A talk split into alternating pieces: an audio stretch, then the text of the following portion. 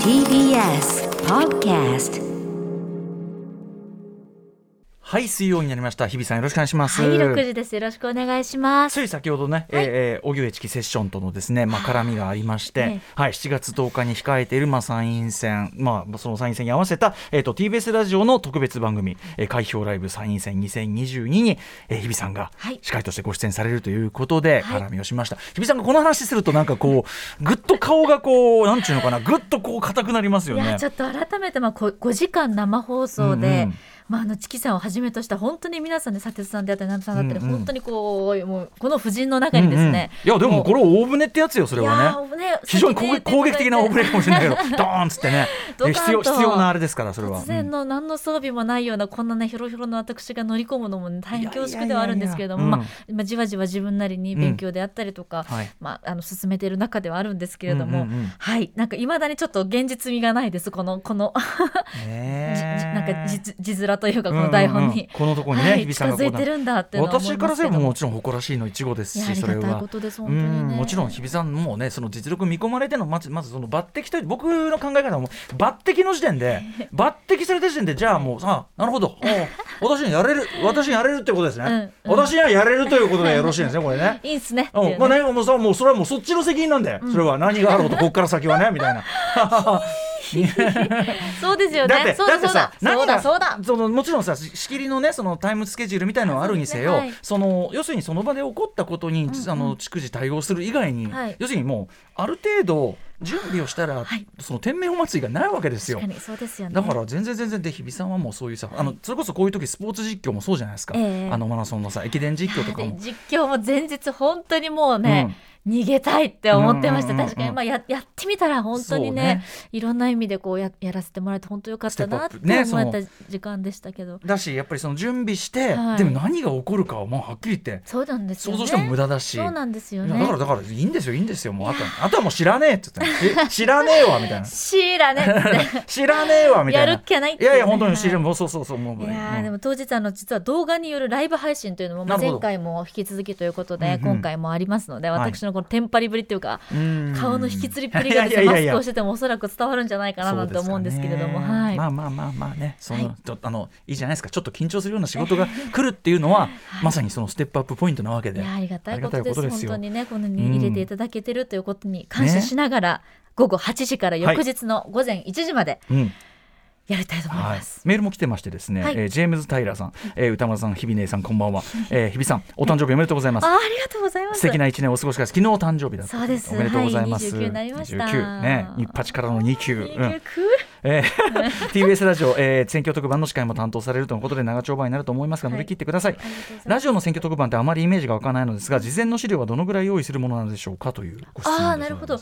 えっ、と実は打ち合わせはまだ1回しかやっておりませんでして、あのでも本当に出たとこ勝負というか本当に当日もうたくさんのインタビューがありますので時間が大変、あのぴっちりきっちりきっちり決められてる。うん。ですからまあまあおいおいっていうか本当にもっと近づかないとわからない本当に生ものですので。本当ですよね、はい、もう私も毎日あの気になる記事であったりとか、うん。あのスクラップをしながらはい。自分なりにこう自分で描きながら、うんうん。あのテレビの方の報道のあのチームにもいろいろちょっと話を聞きながら、うんじわりじわりとやっておりますので、はい。ちょっとそんなにこう量みたいなものはねあんまりはっきりないんですけれども、いやいやまあねそうかそうか。あのでもやっぱりその TBS ラジオがやるこう選挙番、特番なわけですから、ええだけどねあのチキさんもしきりとこう、まあ、ピリッとする瞬間は、そうですね、うん、でもそれこそが大事な部分っていうか本当に。なんならそのやっぱりもっと言えば手前の部分から大事で先ほどセッションでもねあの、えー、新党政治連盟のねあの小冊子のことちゃんと突っ込んでやってましたけど、ええ。ああいうことってやっぱりその選挙行動の重要な情報の一つでもあるわけで、んうん投票行動ね我々の。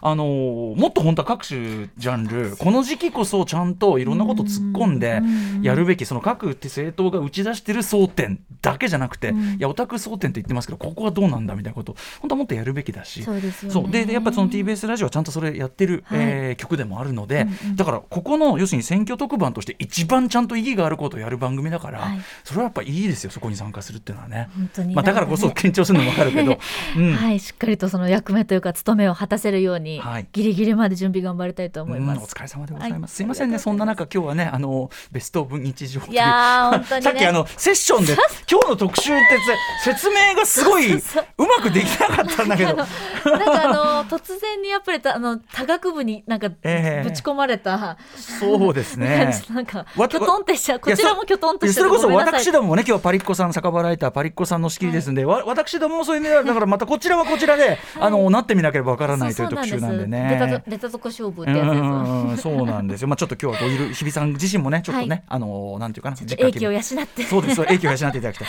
あのちなみに私あのなんだ期日前投票も済ましてまいりまして、あはいバッチリでございます。皆さんもぜひですね、はいあのさまざまな情報をもとにですね、いろいろ掘れば出てきますからね。あといろいろ思い出してください。あのいろんなことあったもんね。そうなんですよね。うんいろんなことありますんで、僕はとにかくそのなんかあの自称で言ってる争点になんかあんまり目くらさされない方がいいっていうか、なんかそうするとなんか薄ぼんやりしてくるし、はいあのーまあご自身がその大事だと思ってるプライオリティの件をじゃあこのこの人はどういうこの党はどういう方向で来てるのかみたいなことはね簡単に出てくると思いますんでね、はい。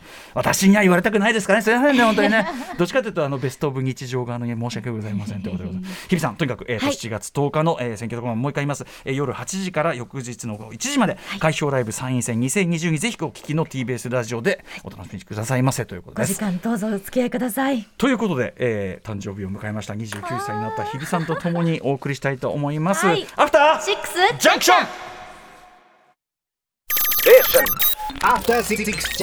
7月6日水曜日時刻は6時今7分です。ラジオでお聞きの方もラジコでお聞きの方もこんばんは。TBS ラジオキーステーションにお送りしているカルチャーキュレーションプログラムアフターシックスジャンクション通称アトロク。パーソナリティは私ラップグループライムスターのラッパー歌丸です。そしてはい、水曜パートナー TBS アナウンサーの日々真央子です。ということで日比さん、えー、昨日7月5日をもちましてお誕生日でございました、おめでとうございます。ありがとうございます。改めまして。日八去年日八日八なんて言ってたからあっという間に1年経って日給でございます。日給ってなんでしう。ん。ょう。去年も同じこと言ってたかもしれないんですけれども、ええ。すごい嫌だ。そうですか。それはそのやっぱりサーティーというところを大台みたいな感覚があるわけですかいやまだまだこんな若造が何を言ってるんだってお,、声が聞こえてくるようなんですけれども、はいなんでしょうね。20代ラストイヤーですねってこう、まあ言われ。ラスラストなんて言うとねそりゃね。なんかそんなつもりなかったんですよ。そ,、うん、そうそうこういうこういうこういう気持ちになるつもりはなかった。そんなつもりなかったし、しかも20代ラストイヤーっていうつもりもなかったから。なんかそうそう考えると突然にね切なくなってきちゃいますもんねそれはね。まだ本当にずっと25歳ぐらいで止めてるんです時を、ああ気分私の中でまあでもまあまあわかります。マインド的にはそういうそれは全然、うん、だから仕事に関してももう永遠に3年目ぐらいの気持ちですし。おいいいい心がけだとで思います。そういわゆる人生プランじゃないですけど、はい。生きている心地としてもずっとこうなんか、うんうん。ずっと何かが足りてない、あたふたしてるもっと頑張らなきゃ、もっと頑張らなきゃって思ってる、てたのに、はい。20代ラストとかって言われるとえ、え待って待ってえ5年ぐらい早めてません？暦みたいな。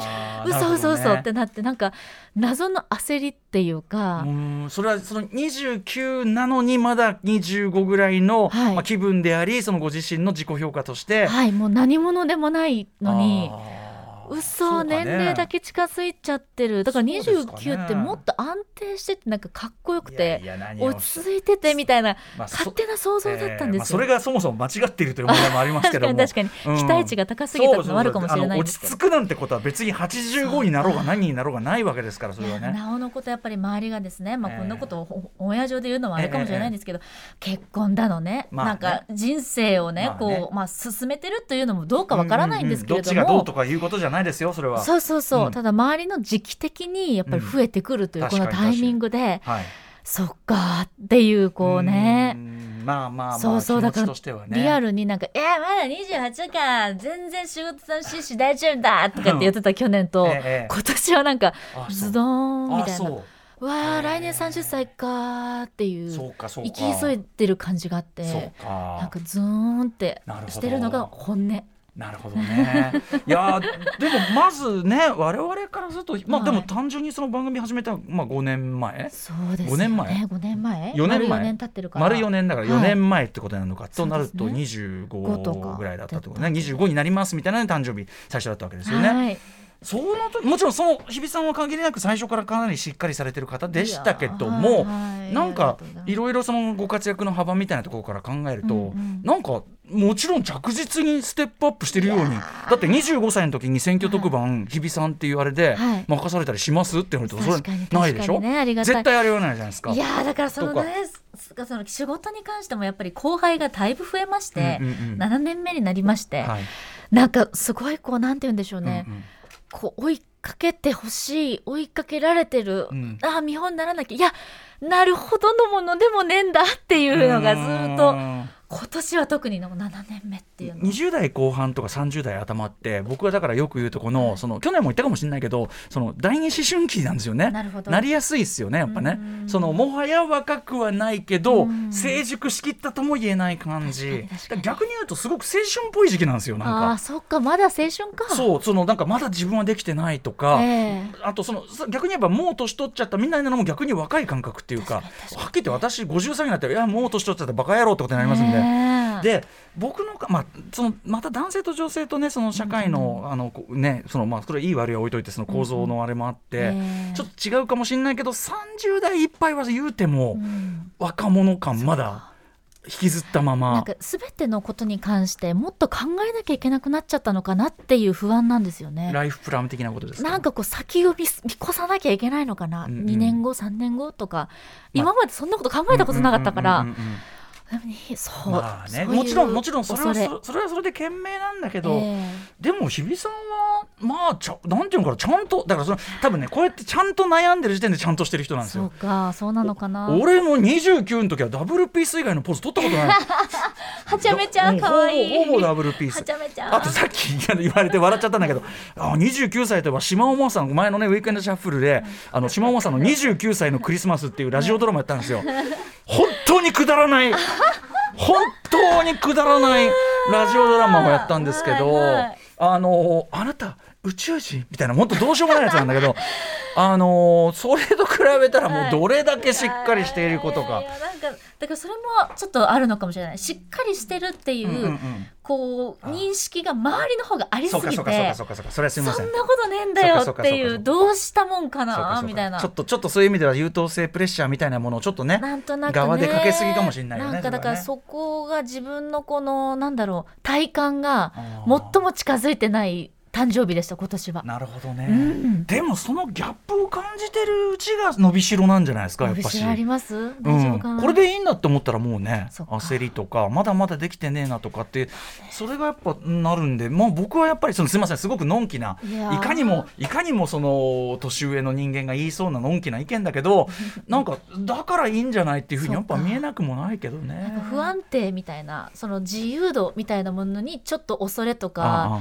なんかこそうねうなんだろう落ち着かなさに対するこうドキドキみたいなものがあんまりポジティブじゃないなるほどねんですよね。今感じてるものが。ね。これでもさ、どの立場でもね例えばその29でじゃあ割と感覚として落ち着いたっていう人がいたとしてですよ、うんうん。多分その人はまだ20代なのに、うん。こんなに自分はそっか。その要するに、まあ、ある種落ち着くしかない。その状況ね、ええ。でそれはもちろん選んだことなんだけど、うん。なんか私もっといろいろできたんじゃないかというような悩みのあり方もあり得るじゃない？とかいろんな立場のねいろんなそれぞれだから堅実に言ったら堅実に言ったでもっと破天荒にやりゃよかったとか破天荒に言ったら言ったでもっと堅実にやりゃよかったとかうん。まあいくらでもいろんな言い方ねできちゃうっちゃできちゃう。や結っぱ局ないものねだりですかね。そうワンルートしか行けないんでやっぱしね。うん。そうだからまあこれも必然ではあるのかなという気はしますけどね。ただ確かに日比さんはそのごめんなさいね僕もしっきりとしっかりしっかりってワードをついつい使っちゃうけどそれとねもちろん確かにね、まあ、先ほどの「ウェイ」っていうね それの日比さんっていうのがあるわけだから。ちょっとオンとオフがね。うんオンとオフは全然いいことだよ オンとオフが。オンとオフは大事なことですから。うん。オンとオフつかない人のが心配だからそれは。まあ確かにそうですね。うんいやいやまあまあね。なかなかまだまだちょっとさ迷うっていう方も変ですけど、うんうん。のんびりやりたいなとは思ってます、うんうんうん。引き続きまあでもそうですね。うん。29ね。まあまあまあ、まあ、29はなんか一昔の思い出なんですか？歌丸さん。29? 私？はい僕は29って1998年になるんですか、うんうん。1998年、えっとつ翌年に出す「リスペクト」っていうアルバムを作ってた時期ですかね。リー。ボーイズムは前年にリそう。だから28歳の誕生日にそれこそ b ボイズムを出した年なんだって言われた時に、あそうですね。あそっかーでもでもでもって言うけどそれもうだまだ全然インディーででまだ決定作と言えるものも出してなくて、まあリスペクトである程度形にはなったけどなんていうかまだ全然納得できる作品も出してないしビボーイズム、まあ、成功したからよかったけど、まあ、ドッキドキで出してでまだやっぱライバルたち群雄割拠の時代だから、その全然トップじゃないし。うんうん。でもっと言えばそうそうそうさっきの追い追い上げで言うんだったらもうその時でもう若手ラッパーいっぱい出てきてて、もうその時から俺ああもう俺のは終わった終わったっつって、へー。あんなうまいの出てこられちゃもう俺の出る幕はないってずーっとぐちぐちぐちぐち言ってたから、まあだからまあに似たってわけじゃないけどそのそういうのありましたよ全然。うん。まあままだここからだってこう言い聞かせるしかないっていうかまだまだまだまだもちろんもちろんそれはそうですよ、ねえそれはね多分もうちょっとしたら多分そのじゃあいざ30超えちゃったら、はい。あれっていうね。ねなんか30そうそうそう、うん。そういう言いますよね、はい。30超えたら楽になるんじゃないけれどもあうん。あの時あんなこと言ってたなって思えるよっていう言葉を今すごく頼りにしてます。もっとこう年取った感はやっぱ40代って、うん。30代はさっき言ったようになんかまだまだこうヤンヤングどっちかといえばみたいな、うんどっちかといえばみたいな感じで。40ってもうさもうさいやいやよ40でそれはってなるけど、それがよくできたもんでやっぱり40になると、いやでもその年取ったこと要するにやっぱ不惑ってね、しあの講師も言ってますけど、惑わずっていうのは悩みがないって意味じゃなくて、まああのまあこんぐらいの感じはいはい。でなんか変なやっぱりわがままなんか変なあれがぬエゴが抜けて油っ気とかが抜けてあのあーだだいぶ恥ずかしいことするのが減ってきた。そうか。でみたいのがこうあったりとかね。私なんかもう40になってそうかそうか吐くまで飲まなくていいんだ。気づいた。そうか。そうか。そうかこのぐらいが適量なそうだから私すごくなんかこんな29に、ね、なって言うことじゃないかもしれないですけど早く大人になりたいってまうんうん。改めて思いました。えいいじゃんそれ早く大人になりだったらいいじゃん。だったらいいそれはね、はい。年取ることそのものがなんかあんまりねそれつねネガティブに捉えるとちょっとそれはねあの大変なことになっちゃうけど、それそれはいいじゃないですかそうですかごいね、うん。うん。多分抱いてる理想像に本当に押しつぶされそうになる時があるのでか。そうなんか早く、うん、大人大人だなって思いたい自分のこと。そうか、はい。来まあ年にはまあまあ思えてるかな、少しずつ、うん。だしそういう時期も貴重じゃないですか。そうですかね。ジタバタできる貴重っていうのもありますよね。さっき言ったようにその落ち着くしかないとか、うんうん。それこそ大人になるしかない。うん立場とかもあるじゃないですか、だからそのなんかジタバタできてるっていうのはある意味恵まれてるのかもしれないしね。確かにそうですね、うん、とかね、すみませんね、なんかいかにも大人がいやいやいや大人が言いそうなつまらないことを言うようになってしまうのなんだかな。大人にしか言えないことですもの。なんだかな。しかも大人ってさそんな半ズボン履いた大人に言われ 半ズボンでススニーカー履いた大人に言われたくないと思いますけどね。ダブルピースでね。うん。ダブルピース。ダブルピースは未だに やってます。はいはい。そんなこんな。はい、ありがとうございます。でもね、ありがたい。はい。皆さんにはお皆さんめでとうって言っていただけること、今日も素敵なプレゼントをチームの皆さんに今年もね写真集で今年はちょっとあのマリリン・モンローまもなく。はい、アナデ・アルマスがもう間もなくねネットフリックスで、あのドラマをやるというタイミングで、この写真集のあのマリリン・モンローがまあとにかく素敵な人で。いやあの本当に私最初の20ページぐらいさっきパラパラっと拝見しただけでも、ん。見たことないマリリン・モンロー。あのすごく貴重なその写真たちをなんかデジタルレストアした2000もうちょっと前に出た写真集なんですけど、うんうんはい。あのーとっても素敵な本当に人間マリリン・モンローの,、うんうんあのいわゆるそのセックスシンボルもちろんそういうあのバシッと作り込んだ写真もあるけど彼女はねその後にアクターズスクール入っあのアクターズスタジオ入って、あの演技学び直してあの自分のキャリアをちゃんと築こうとしてとても聡明な、ね、女性で、まあ、ちょっと不幸な亡くなり方してしまいましたけど、そうちょっとねそのね読んでいくと年代順なんですよ。はいはい。なので何年のなんとかのフォトセッションっていうなんでちょっとねあの映画でいうそのこの世界の片隅じゃないけどちょっとタイムリミット感っていうかな。だんだんその時が近づいてきてしまう悲しみもあるんだけどでも一冊でそういったこうストーリーというか、ね、そうそうそう。